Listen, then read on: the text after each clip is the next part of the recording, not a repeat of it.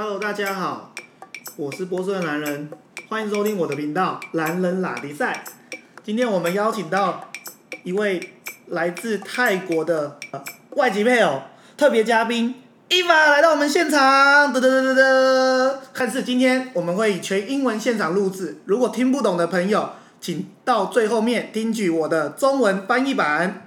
好，那我们就欢迎伊娃出场。伊娃，say hi to our audience. Hello. Okay, so Okay, it's my honor to invite you to come to my show today, on my podcast. My pleasures. My And Okay, don't be shy. it's my first time. Okay, it's fine. It's okay. Okay, so today the reason why we are uh, invite uh, inv- Eva, Eva, invite Eva to our show is because the recently if you guys are looking for okay, so let's talk about um because Eva, can you tell our audience like how many years have you been to Taiwan? Half. Uh, I've been here since the end of February. this year. Yes. So it's like uh just a month. I think so. Yeah. Eight Okay. months. So basically, About eight months. you are still very Thai. You're Thai. Yeah. and you are from Bangkok? Yes. Okay, so that's the capital, right? Yes. Okay. So a lot of people are very, a lot of Taiwan's audience, they are very curious about what's really going on in Bangkok recently. What do you think? What's going on? Uh, in my opinion, I, I don't actually know what happened So because I don't actually like watch the news. Mm-hmm. The the things that I know it's mostly is from Twitter, Okay. which is like It's like Wait, all. Thai people use Twitter to talk. not really, but in my like my friends Mm-hmm. they use Twitter and okay. like all your friends use Twitter mostly. mostly Okay. and like in Twitter's Mm-hmm. it's kind of it, it's an application that you can say something like extremely Okay. so the things that i read from twitter Mm-hmm. sometimes it's just in one side Oh. so i don't know like there's a lot of information uh, anti the government.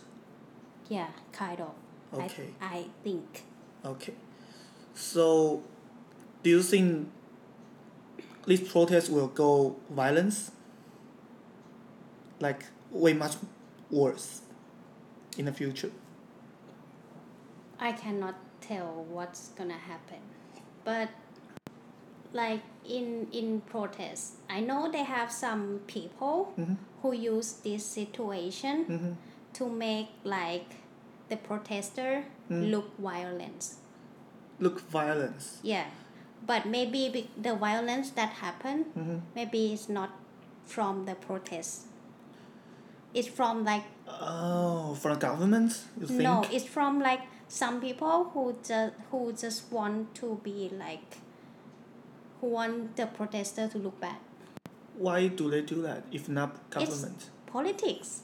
It's, it's politics. it's about like they have advantage something they they might have advantage like from the, from that situation okay.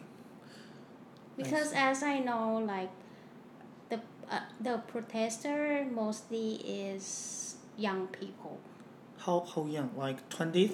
it's like high school High school? Really? huh. many from high school Are they are local from Bangkok or they are from outside governance? Gov- uh, Ba- province Bang- Bangkok from Bangkok. So they are Bangkok. so they are local Bangkok high school students, and they are anti-government. they're not actually anti-government they just have uh, it has something they they just need answers They want answers from the government from the government and, and emperor. want want some change They want change to restrict the power of the emperor, right? As far as I know. I don't want to talk about Okay. Okay. So, uh, you have a lot of friends in Bangkok, right? yes do they have any affected like when they go to school, like when they go to work, or you know, is there anything different in this situation when all the global media is focusing in Bangkok? I don't know because I, I, I don't actually talk with my friends about these things. Oh, so you, so in, you mean just you or like the most people they don't talk politics in in private in Just Bangkok? just me. Or just you? Yeah. So like uh, in Bangkok, like in Thailand, a lot of people they, they are not comfortable to talk about politics.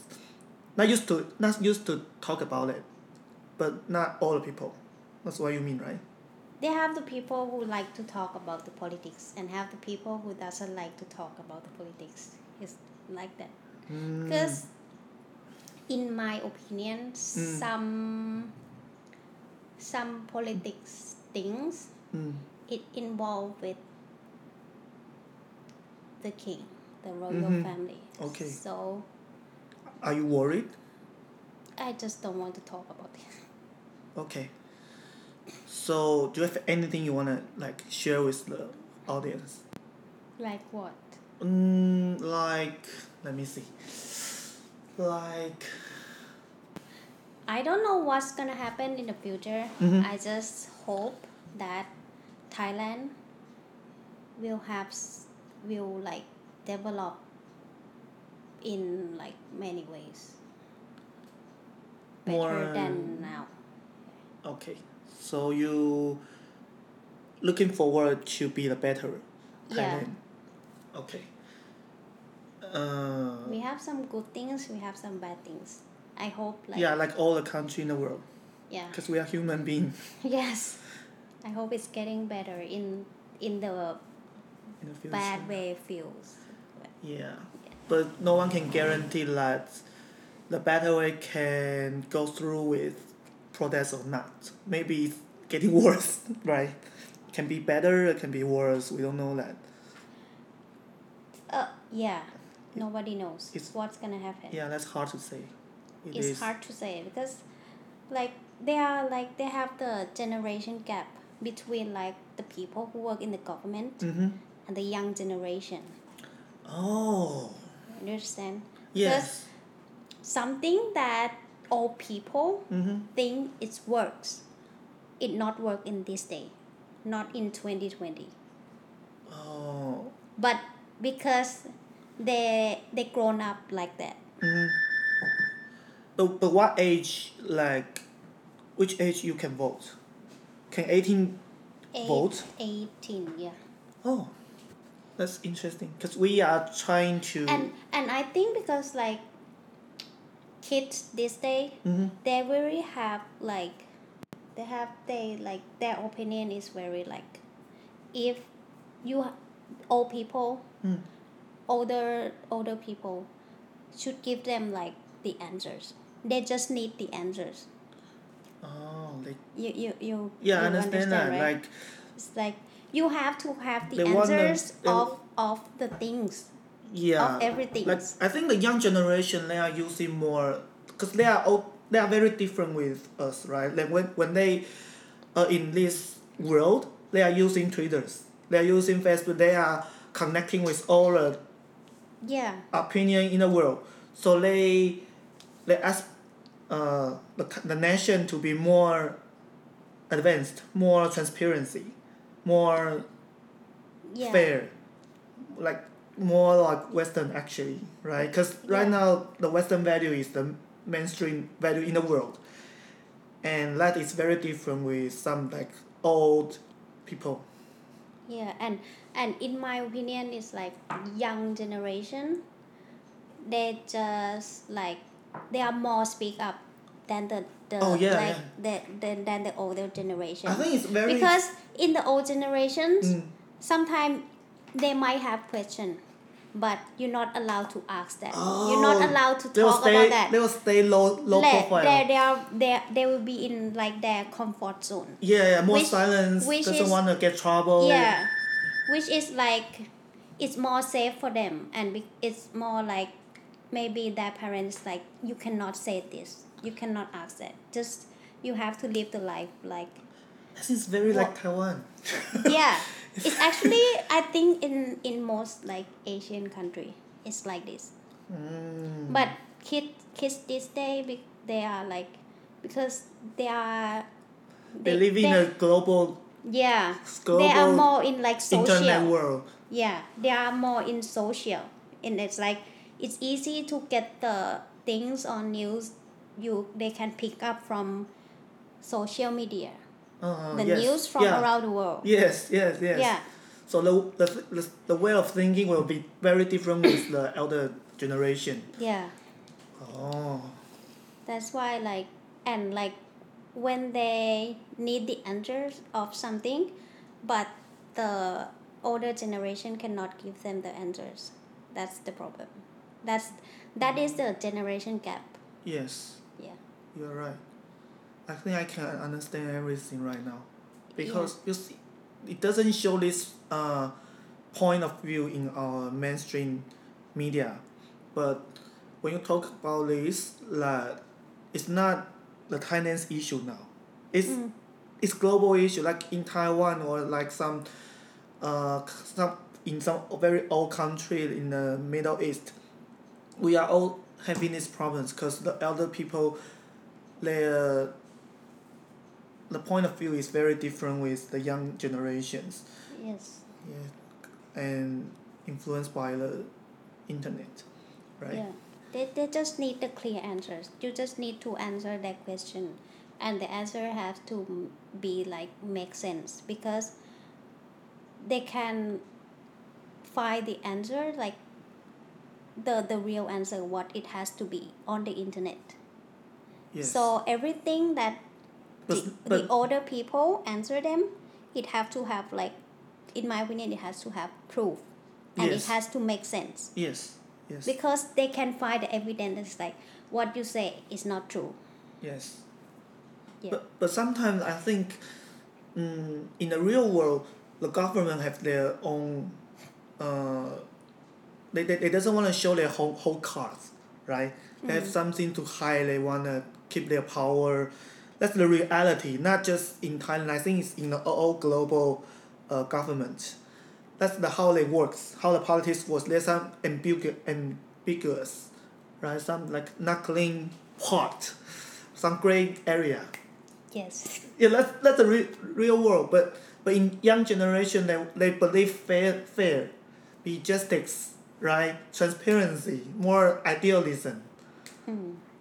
yes Okay, let's let's say for today, because i gonna be, i gonna translate everything later. Thank you, Eva. Thank you. Thank you. Say bye-bye to everyone. Bye-bye. Bye. See you next time. Bye.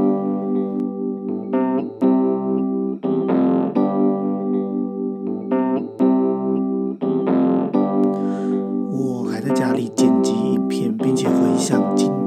一整个晚上跟伊娃讨论起呃这一个泰国示威抗议的情形。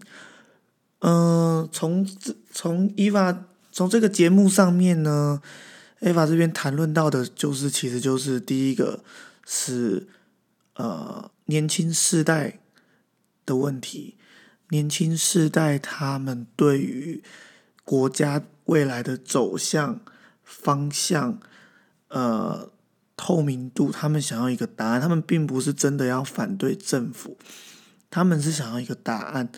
而且这衍生出来的一个问题，是我们媒体上没有在讨论的，也就是所谓的世代的这个隔阂的问题，也是我们台湾人现在同时在面对的问题。很多的泰国的高中生，他们在网络上都可以透过 Twitter 接收了全世界的这些西方价值，或者是全世界的新闻，而且而且 Twitter 有的时候可以变得非常的呃极端。那在这样的情况下，呃，泰国政府他没有办法去帮去为这个国外的社群媒体去做管控，所以呢，不管是好的言论或是不好的言论，极端的言论就很容易在网络上快速的发展过来，这是现在全球都面临的问题。如何在言论自由跟控制极端言论之间去做一个报道？然后在第二个问题，就是我刚才说的这个世代隔阂的问题，也其实是呃很很多国家，尤其是很多古老的国家，他们在面临的问题。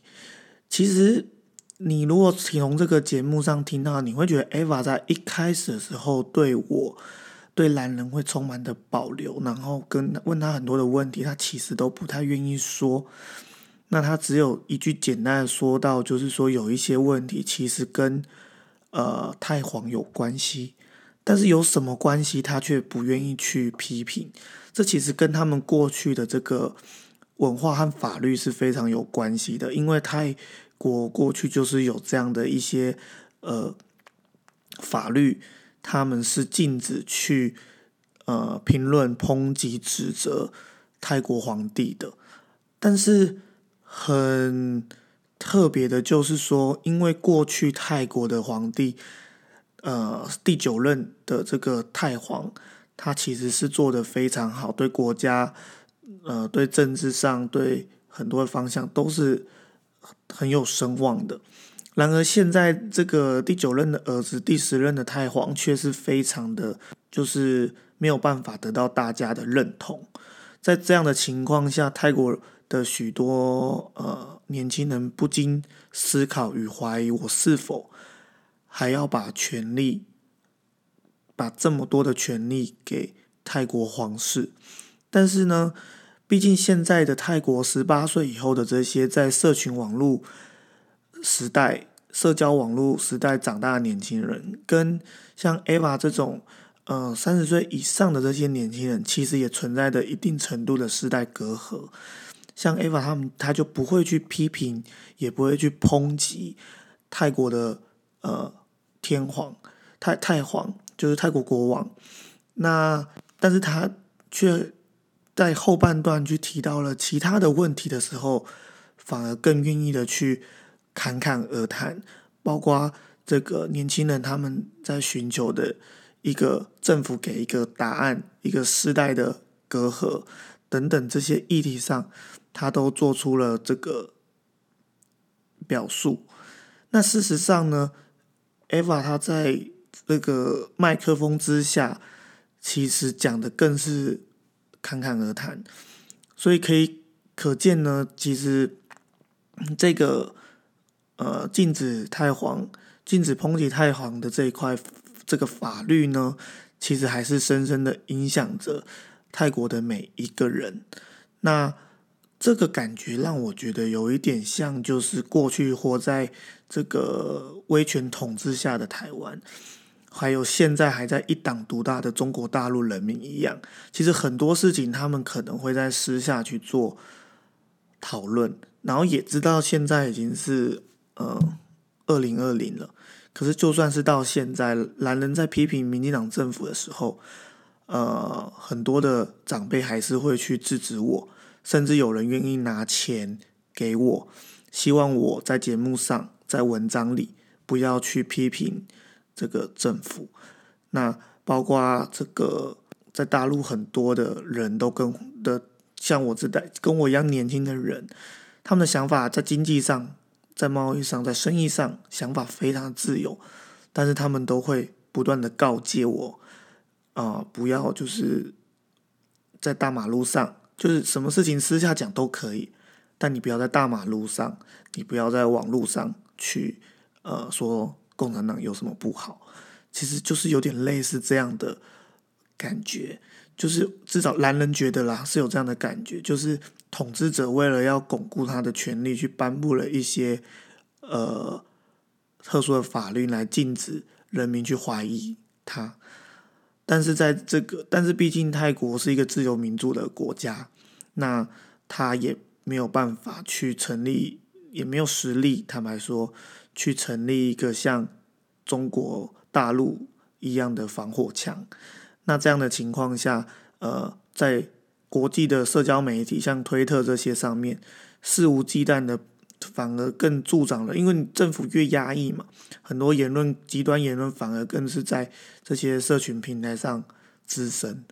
那他也提到，就是呃，有很多的人就是唯恐天下不乱嘛，未必是政府的人，他们在示威抗议中故意要制造纷乱。其实，在台湾也是这样子的，在服贸的时候，在很多的这个社会运动上，你都能看到。总是有人在一些和平社会示威、和平示威之中，去制造一些动乱，去谋取他自己的利益嘛。那呃，我们也不知道，就是泰国未来能不能这样的示威能不能呃和平落幕？那泰国的这个太皇愿不愿意去缩减他自己的权利？那国家是不是更愿意真诚的？对待人民，然后给人民这些答案。那我们只能说，嗯，从蓝人的立场来说，蓝人当然希望这些事情能够在，因为其实，在麦克风下，Eva 有跟我讨论到的一个问题，就是他觉得泰国是一个太古老的国家了，他觉得。一个古老的国家带着很多的包袱，它虽然有很多好的东西，但是有很多不好的东西。泰国是唯一没有在东南亚唯一上个世纪没有被殖民的国家，所以它的很多文化都保留了下来，不管是好的还是不好的。那有的时候它是一个很沉重的包袱，那。其实中国又未尝不是这样子，五千年的儒家思想至今还是深深的影响着我们。不像其他的三大古文明都已经消失了，埃及人现在只能讲着相信着穆斯林，而不是他们的太阳神，然后讲着其他国家的语言，看不懂自己的埃及文字。可是我们至今都能够阅读秦始皇写的信，中国人的文化从来就没有消失过。不管是好的还是不好的，都保留下来了。